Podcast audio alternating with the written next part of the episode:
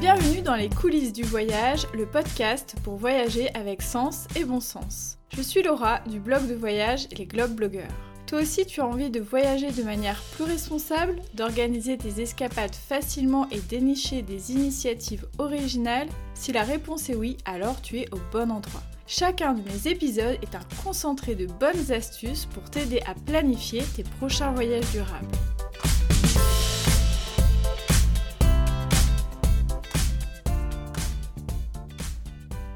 Hello hello, j'espère que vous allez bien. Cette semaine, on va parler du voyage sans voiture.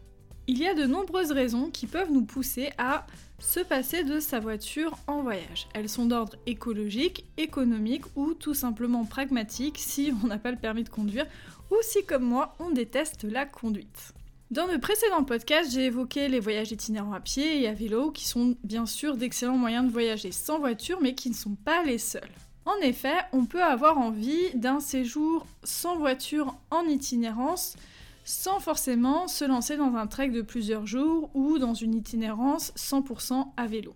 Et dans ce cas-là, les questions de l'intermodalité se complexifient un petit peu. C'est pourquoi, dans cet épisode, je partage une méthodologie et des ressources pour vous aider à concocter ou à trouver de jolis séjours sans voiture.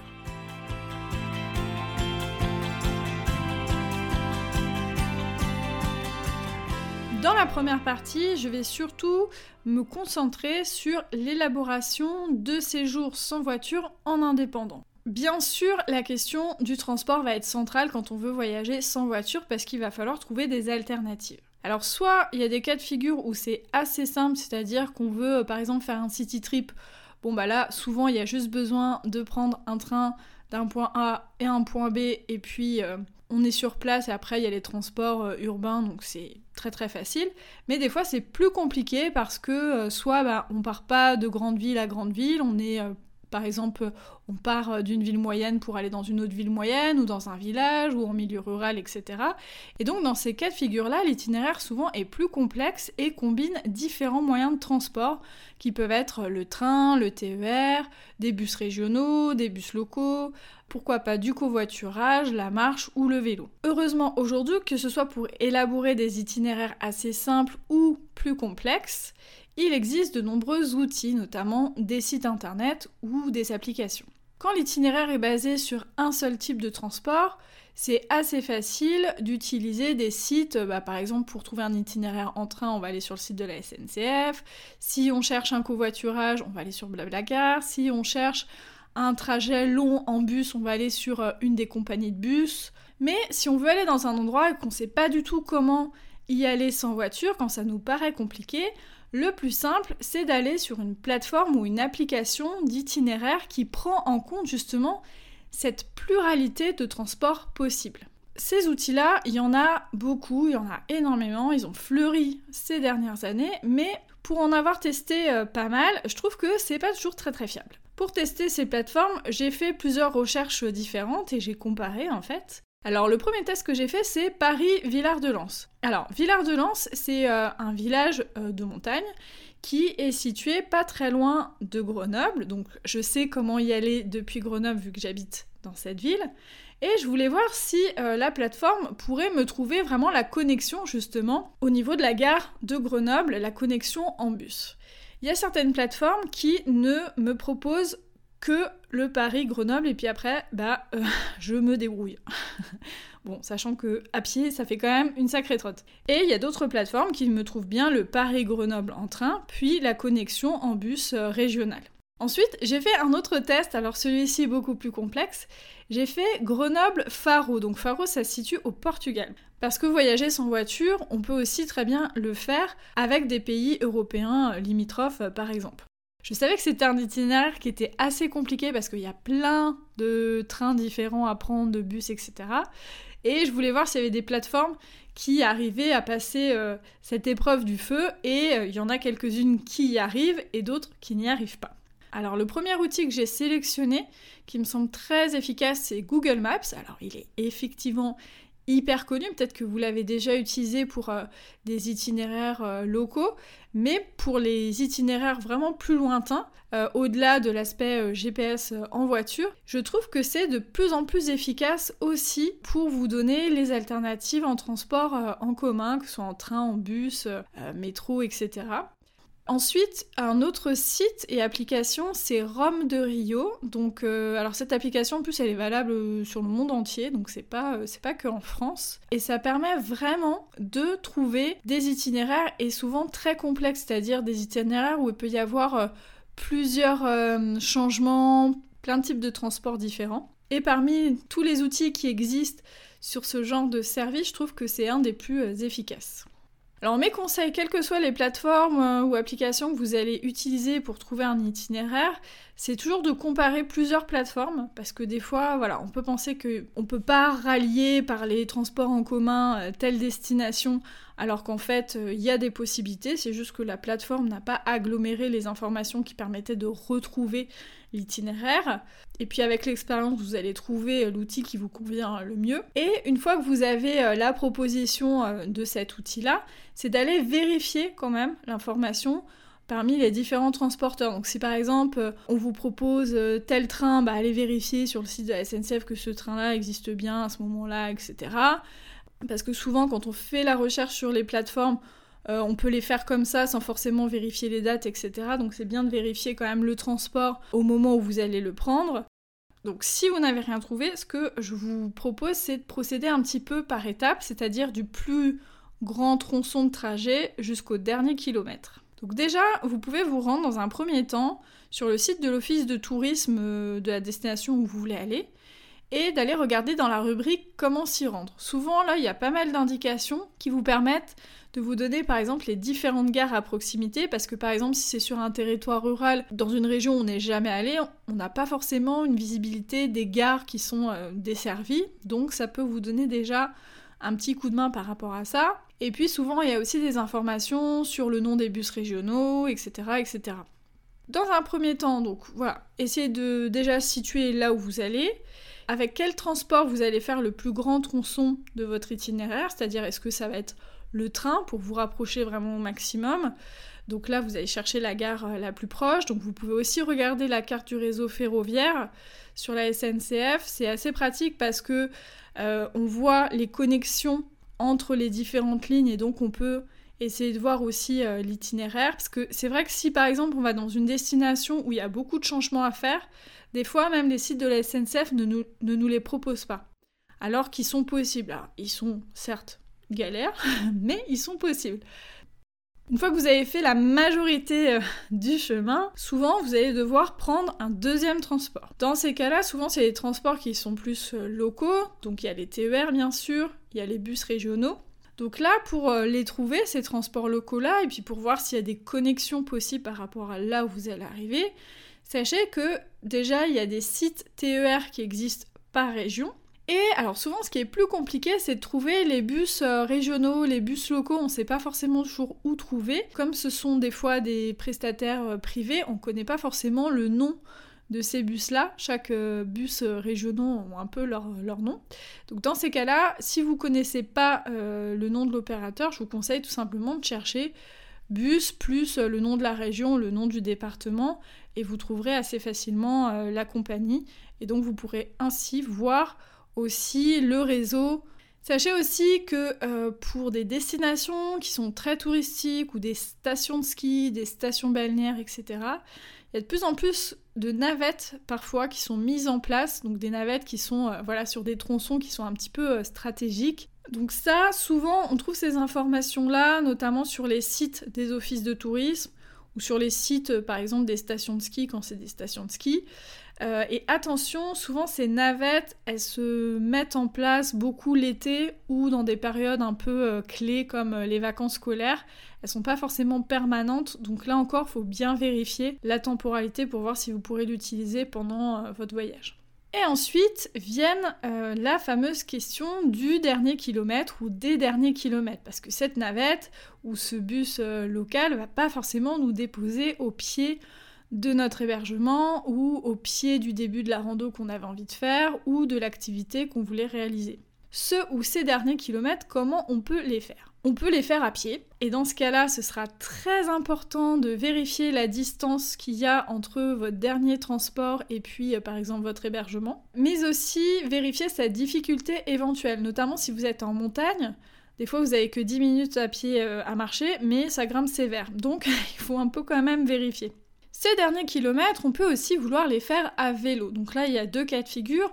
Soit on a voyagé avec son vélo, euh, donc on a bien vérifié en amont si on pouvait prendre le train avec son vélo, le bus, etc. avec son vélo. Donc euh, ça, je vous invite à aller écouter euh, mon épisode de podcast spécifique sur euh, débuter le voyage à vélo que j'avais fait avec Mila d'un monde à vélo, qui donne plein de conseils autour de ça. Voilà, si vous avez voyagé avec votre vélo, bah, une fois que vous arrivez sur place, vous avez votre vélo et vous pouvez terminer le trajet comme ça. Pareil, il faudra quand même vérifier la distance hein, pour pas avoir de mauvaises surprises. Soit vous voulez louer un vélo une fois sur place, à la fois pour faire ces derniers kilomètres jusqu'à votre hébergement, mais aussi pour pouvoir pourquoi pas continuer votre voyage, rayonner autour de votre hébergement, etc. Dans ces cas-là, il faudra bien faire attention à ce que soit le loueur de vélo est quand même à proximité du dernier transport au commun que vous avez pris pour pouvoir récupérer facilement votre vélo. Vérifiez aussi les horaires parce que si vous arrivez hyper tard et que le loueur est fermé, bah, ça va pas marcher. Ou alors ce que vous pouvez faire aussi, c'est contacter le loueur au préalable parce qu'il y a de plus en plus de loueurs de vélos maintenant qui peuvent venir vous livrer un vélo dans un endroit du territoire, par exemple à votre hébergement ou à la gare, etc. et le récupérer à un autre. Donc ça simplifie beaucoup euh, les choses. Ces derniers kilomètres, si on est dans une agglomération plutôt urbaine, on va pouvoir le faire aussi facilement avec des transports urbains comme euh, le bus, euh, la location de trottinettes électriques, même si euh, je déteste les trottinettes électriques, ou la, location de vélos en libre service, etc., etc. Alors, plutôt que d'aller chercher ville par ville euh, tous les opérateurs de transport, il y a aujourd'hui des applications qui compilent un peu toutes ces informations-là et qui permettent de regrouper que ce soit les transports en bus, les vélos en libre service, les locations par exemple de scooters électriques, trottinettes électriques, etc. Donc il y a par exemple l'application Moveit. Donc c'est une application de transport en commun qui est utilisée dans de nombreuses grandes villes en France. Donc elle vous donne à la fois les horaires en temps réel des principaux transports, les itinéraires possibles, et puis euh, éventuellement les informations sur les perturbations. Une autre application qui peut aussi vous intéresser, euh, qui est assez similaire à Google Maps, mais qui est spécialement conçue pour les grandes villes, c'est euh, CityMapper. C'est vrai qu'on en a parlé euh, plusieurs fois de cette application-là. Elle donne aussi des informations, pareil, hein, sur les trajets en transport en commun, mais qui inclut voilà, différentes modalités, que ce soit la marche, le vélo, les taxis, les bus, etc. Idem aussi pour Transit App, donc qui donne des itinéraires de transport en commun et elle est disponible dans 200 villes à travers le monde.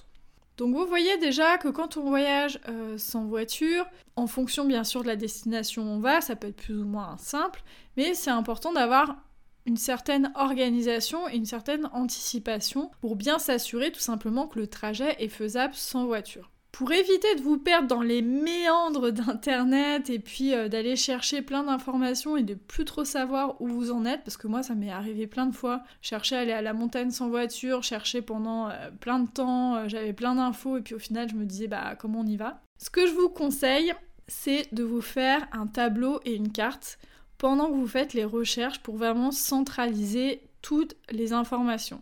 Dans un tableau, je vous conseille vraiment de regrouper toutes les informations, d'autant plus si vous avez une itinérance avec plusieurs étapes pour vraiment pouvoir visualiser comment vous allez vous déplacer entre chaque euh, étape de votre voyage.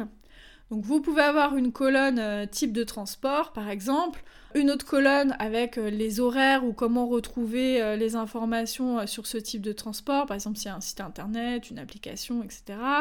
Ça peut être aussi une colonne avec le temps de trajet, une colonne avec le prix éventuellement, etc. Et puis pour les euh, trajets où euh, c'est vous qui allez, euh, j'allais dire, être actif, c'est-à-dire pour la marche, le vélo, etc., c'est d'autant plus important de noter la distance, la difficulté et le temps un peu estimé pour aussi que vous puissiez le prendre en compte. Pareil, en parallèle, je vous propose de faire aussi sur Google Maps ou un autre outil du même genre, je vous conseille de localiser et d'enregistrer avec euh, précision les endroits des arrêts de transport, des hébergements que vous avez choisis, des lieux de visite ou des lieux d'activité que vous voulez faire euh, par exemple, pour vraiment là encore visualiser bien les choses. Avec tout ce travail, euh, qui je vous l'accorde peut être un peu fastidieux, au moins on va vérifier la réelle faisabilité de son itinéraire et les conditions de réussite, c'est-à-dire quel temps il va falloir, est-ce qu'on peut le faire à toutes les saisons, est-ce que finalement bah, le trajet est faisable mais il vous semble trop galère donc vous allez choisir peut-être une autre destination euh, ou une autre option. Donc tout ce travail-là va vraiment vous permettre d'affiner votre projet et ensuite de le concrétiser. Ça vous permettra aussi peut-être d'orienter votre séjour sur un moyen de transport euh, plus pratique une fois sur place. Donc vous allez peut-être vous rendre compte qu'il y a très peu de transports vraiment locaux. Donc ça serait peut-être plus pratique de faire euh, un voyage à vélo. Euh, vous allez peut-être vous rendre compte qu'en fait c'est très facile de se déplacer à l'intérieur de, la destination et que vous allez du coup vous déplacer en transport en commun et puis voguer d'une activité à une autre. peut-être que vous allez vous dire bah finalement je vais me concentrer sur une partie de cette destination et pas l'autre parce que euh, ça serait trop compliqué en transport et puis par contre bah, cette partie-là je vais la faire en voyage à pied parce que ça a l'air très très sympa, etc. etc.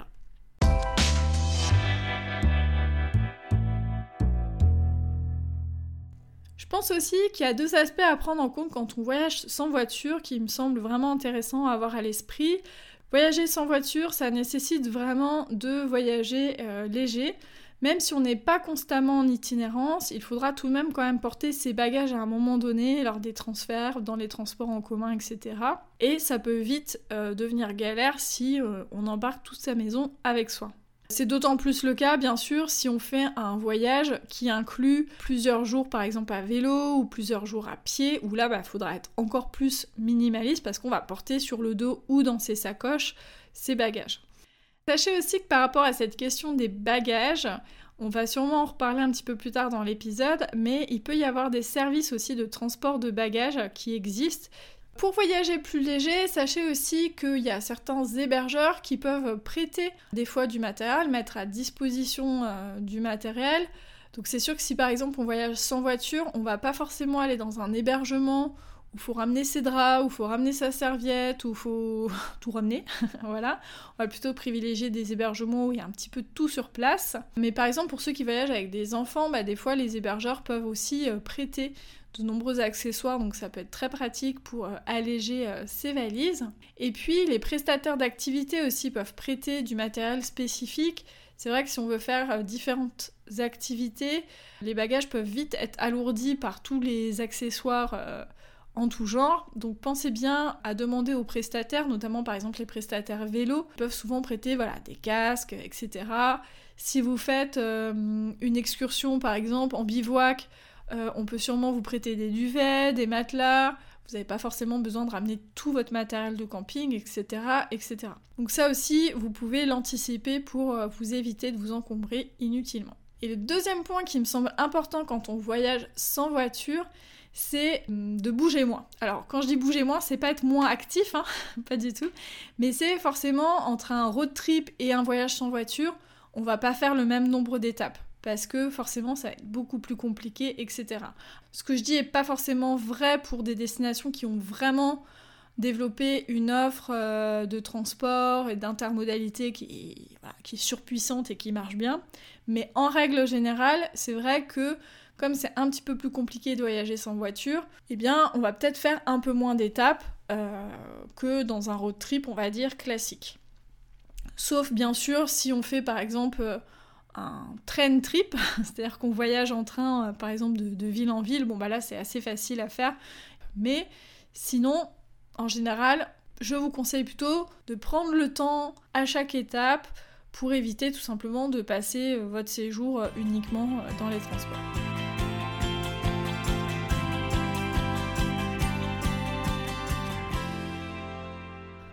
Dans cette deuxième partie, on va cette fois-ci s'appuyer sur des itinéraires et des séjours qui sont déjà existants. On voit que des fois c'est un petit peu compliqué d'organiser soi-même son séjour, donc on va laisser faire le professionnel. et on va aller chercher un petit peu des idées euh, toutes faites Alors, où les trouver? On peut regarder notamment du côté des parcs nationaux, des grands sites de France qui euh, notamment donnent des idées très concrètes sur leurs sites internet euh, respectifs, par exemple. Mais il y a aussi de plus en plus d'offices de tourisme et de régions qui développent des offres de séjour clés en main, sans voiture, bas carbone, zéro carbone, les intitulés euh, varient un petit peu avec des formats différents. Donc ça peut aller du week-end euh, en amoureux euh, à la semaine de vacances en famille. Pour les trouver, moi ce que je fais très simplement, mais encore faut-il y penser, c'est que je vais chercher sur les moteurs de recherche, en fait, je tape le nom de la région ou de la destination, plus sans voiture. Et euh, on trouve quand même pas mal de choses. je vous avais déjà parlé de la région Bretagne hein, qui a beaucoup développé cet axe-là, la Normandie aussi. Et si je vous parle de tout ça euh, aussi, c'est parce que euh, au printemps prochain, je vais aller être testeuse de euh, voyages bas carbone dans la région Nouvelle-Aquitaine. Donc c'est une région qui collabore avec l'ADEME pour justement développer cette offre de séjour bas carbone sur son territoire parce que suite à une étude, elle a pu montrer que 85% des visiteurs accueillis rejoignent la région en voiture individuelle et que 77% des émissions de gaz à effet de serre liées à l'activité touristique sont associées au transport des voyageurs. Donc comme la région souhaite développer un tourisme plus durable, elle s'est rapidement rendue compte que le transport était un point central pour y parvenir. Donc moi je vais tester un séjour euh, bas carbone au niveau du parc naturel régional Landes de Casconne. Donc un séjour de 6 jours en famille. Donc je vous en dis pas plus sur le déroulé parce que euh, ce sera l'occasion, ce test-là, de réaliser aussi un épisode immersif. Je vais vraiment vous emmener avec nous. Avant de tester ce séjour, j'ai eu envie de connaître les coulisses de sa conception. J'ai donc invité Patrick Scaglia de l'agence de voyage Alibert Trekking qui travaille sur ce projet avec la région Nouvelle-Aquitaine.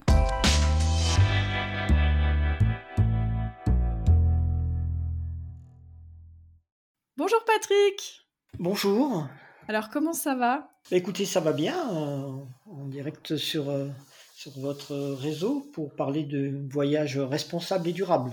Est-ce que, en quelques mots, vous pouvez vous présenter et euh, présenter aussi Alibert Trekking et surtout son rôle dans le projet de voyage bas carbone que vous faites avec la région Nouvelle-Aquitaine? Alors, je suis Patrick d'Alibert Trekking. Euh, je m'occupe de développement pour Alibert Trekking, qui est une agence spécialiste de voyage à pied et en vélo. On officie en Europe, dans le monde, et bien sûr en France, et ceci depuis 45 ans. On a à peu près 1600 offres. Le siège de notre société est basé à Chapareillan, en Isère. Et on a plusieurs autres agences en France. Pour expliquer un petit peu comment on est joint à ce projet euh, bas carbone Nouvelle-Aquitaine, il faut remonter à bien longtemps. En 2008, Alibert Trekking a été l'un des membres fondateurs d'une association qui s'appelle ATR, Agir pour un tourisme responsable, qui réunit les agences proposant des séjours et des voyages respectueux de la planète et de, ses habitants. Et c'est à partir de ce label ATR que nous avons été sollicités par le CRT Nouvelle-Aquitaine pour participer à ce projet de valorisation du voyage bas carbone. Ils cherchaient des acteurs euh, susceptibles de proposer des séjours qui allaient dans cet esprit de voyage sans voiture ou de voyage à consommation raisonnable de carbone et avec Terre d'Aventure et Chamina, nous avons mis à disposition un certain nombre de séjours en vélo et en rando qui correspondaient à l'esprit à la demande de la région Nouvelle-Aquitaine. La région Nouvelle-Aquitaine, euh, par euh, l'intermédiaire de son CRT, euh, donc le CRT Comité régional de tourisme Nouvelle-Aquitaine, souhaitait valoriser deux secteurs. D'une part, le Pays basque, et d'autre part le secteur de Bordeaux avec le bassin d'Arcachon et les Landes, ayant fait appel à nous, nous ont sollicité pour savoir si on avait déjà un certain nombre d'offres que l'on commercialisait pour pouvoir s'appuyer sur ces offres afin de travailler ensemble sur l'amélioration euh, de ces offres dans un esprit euh, bas carbone. Donc, euh, on a fait un inventaire de ces offres et ils ont procédé à, une sélection. C'est alors je dis des offres à la fois d'Alibert Trekking, de Terre d'Aventure et, de Chamina Voyage. Et donc, ces offres concernent le Pays Basque avec des séjours qui sont proposés euh, euh, d'une part à vélo, Un autre séjour qui est proposé par Alibert Trekking, qui est une traversée intégrale à pied des Pays Basques. Pour le secteur de Bordeaux, toujours dans cette euh, même campagne de, promotion et de valorisation de produits bas carbone, on est plus sur des, des produits vélos avec des séjours autour du bassin d'Arcachon et dans le parc naturel régional des Landes. Et puis euh, la création d'un séjour euh, famille multi-activités euh, par Alibert Trekking au cœur du parc naturel régional des Landes de Gascogne, avec une particularité, un hébergement en cabane et une totale immersion en, nature qui devrait plaire autant aux enfants qu'aux parents. Comment vous faites pour construire ces séjours-là et quels sont les obstacles que vous rencontrez le plus souvent? Pour la construction, la première préoccupation, c'est l'accessibilité sur les lieux de séjour ou de voyage. Et le transport est, la principale source et le poste d'impact majeur sur euh, l'impact carbone du voyageur dans, dans son séjour. Donc sur la clientèle française, on essaye et on préconise d'utiliser le train de manière euh, euh, prioritaire. On aménage également des programmes sur place en termes de services, de prestations respectueuses de l'environnement. On essaye de faire attention au nombre de transports et de transferts de bagages, à l'utilisation d'hébergements qualifiés. On fait des circuits courts pour la restauration et on respecte justement les prestataires euh, engagés dans cette démarche-là. On travaille également sur tout ce qui est conditionnement des pique-niques. Notre activité donc de marche à pied, de vélo, est elle-même, elle, a peu d'impact sur l'impact carbone euh, lui-même.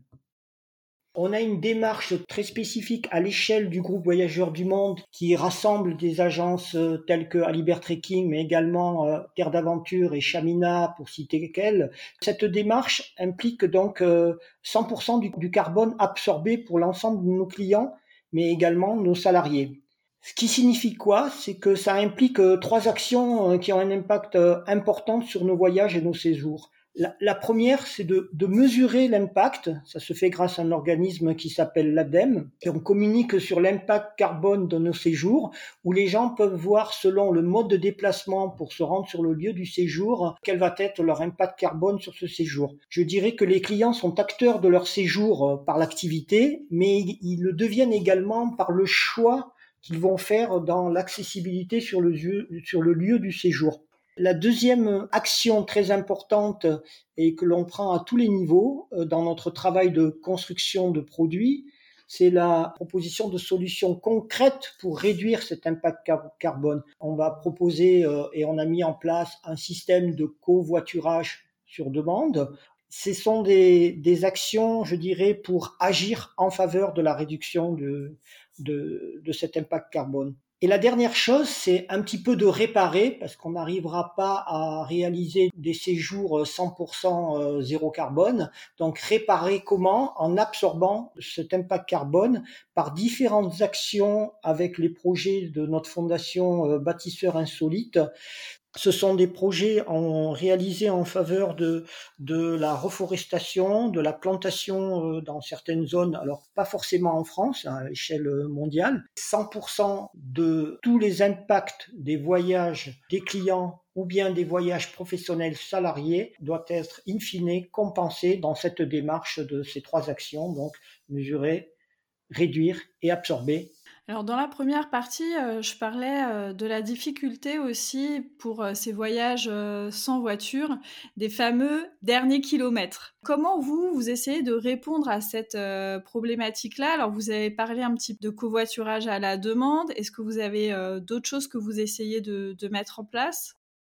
Je dirais qu'il y a une personnalisation de ce dernier kilomètre en fonction des différents programmes ou séjours qui sont proposés. On a un programme qui est en train de se mettre en place sur la Nouvelle-Aquitaine, notamment dans le parc naturel des Landes de Gascogne, et notamment avec la possibilité d'arriver en train en TGV jusqu'à Bordeaux et d'avoir ensuite un TER qui vous laisse à la gare de Langon.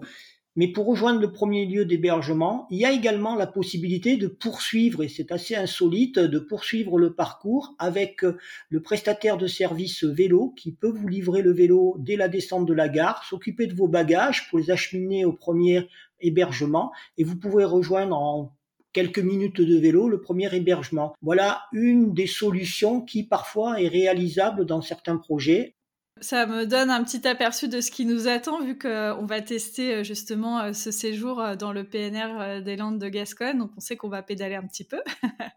ça vous demande, cette organisation, d'avoir vraiment une cartographie des différents acteurs sur un territoire, que ce soit les prestataires euh, d'activités, mais aussi les hébergements, parce que j'imagine que parfois, vous choisissez des hébergements aussi en fonction de cette problématique du transport. On choisit les hébergements en fonction de la problématique de transport, mais également euh, dans le cas qui nous intéresse sur le secteur de la Nouvelle-Aquitaine, on les a choisis en fonction de leur engagement en faveur de l'environnement et de l'écologie. Ces sélections d'hébergement, elle est majeure parce qu'elle reflète un esprit, une démarche en faveur d'un tourisme durable et responsable, et les prestataires sont très importants dans la construction du séjour. Sur le séjour du PNR des Landes de Gascogne, nous sommes ce qu'on appelle en production directe, c'est-à-dire que c'est Alibert Trekking qui va produire et créer ce séjour, mais il y a certaines fois, dans d'autres offres que nous mettons à disposition de la clientèle, on fait appel pour cette connaissance du terrain, connaissance des prestataires à des réceptifs. On voit que euh, vous avez euh, une expertise sur ce type de séjour. C'est bien qu'il y ait des acteurs euh, du tourisme qui proposent des offres, des séjours qui vont dans ce sens-là et qui peuvent aussi répondre bah, aux nouvelles aspirations euh, des voyageurs. Et je sais euh, qu'ils sont euh, nombreux et nombreuses à nous écouter. Je vous remercie énormément pour ces explications. C'est toujours intéressant de voir un petit peu les coulisses aussi des acteurs du voyage. Donc merci à vous pour ce partage. J'ai vraiment hâte de tester ce séjour en Nouvelle-Aquitaine, dont je ferai un épisode de podcast. Et puis je manquerai pas de vous faire aussi un petit retour perso. Voilà, pour vous dire si vous avez bien travaillé. Merci beaucoup et puis euh, à très vite. Et merci à tous les auditeurs pour leur écoute et à vous, bon voyage.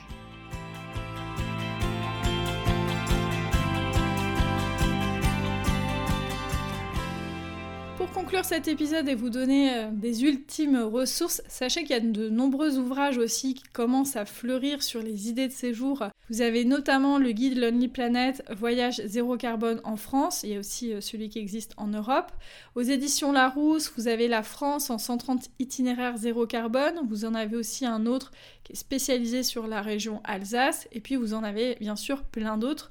Ce que je vous conseille quand vous feuilletez un petit peu ces ouvrages-là, c'est de regarder si euh, les itinéraires, bien sûr, vous parlent, si vous semblent aussi euh, réalistes, etc. Puis euh, bah, de vous lancer ensuite et de les tester. Je vous remercie énormément pour votre écoute. J'espère que l'épisode vous a plu, vous a donné envie de vous organiser, de vous concocter un petit séjour sans voiture. Je vous dis à très vite pour de nouveaux épisodes, notamment l'épisode immersif dans le PNR Land de Gascogne. Et puis en attendant, hein, comme toujours, je le répète et je le répéterai encore, mettez-moi 5 étoiles sur Apple Podcast, sur toutes les plateformes qui le permettent, ou mettez-moi un petit message sur Instagram, globeblogger. Euh, voilà, faites-moi un petit coucou. Euh, le podcast, ça a ce côté un peu frustrant qu'on voit pas les gens, qu'on peut pas trop papoter avec eux, mais moi je suis une grande bavarde, donc n'hésitez pas, euh, voilà, à rentrer en contact avec moi. Je me ferai un plaisir de vous répondre. Et en attendant, je vous souhaite de belles escapades, sans voiture bien sûr. À bientôt.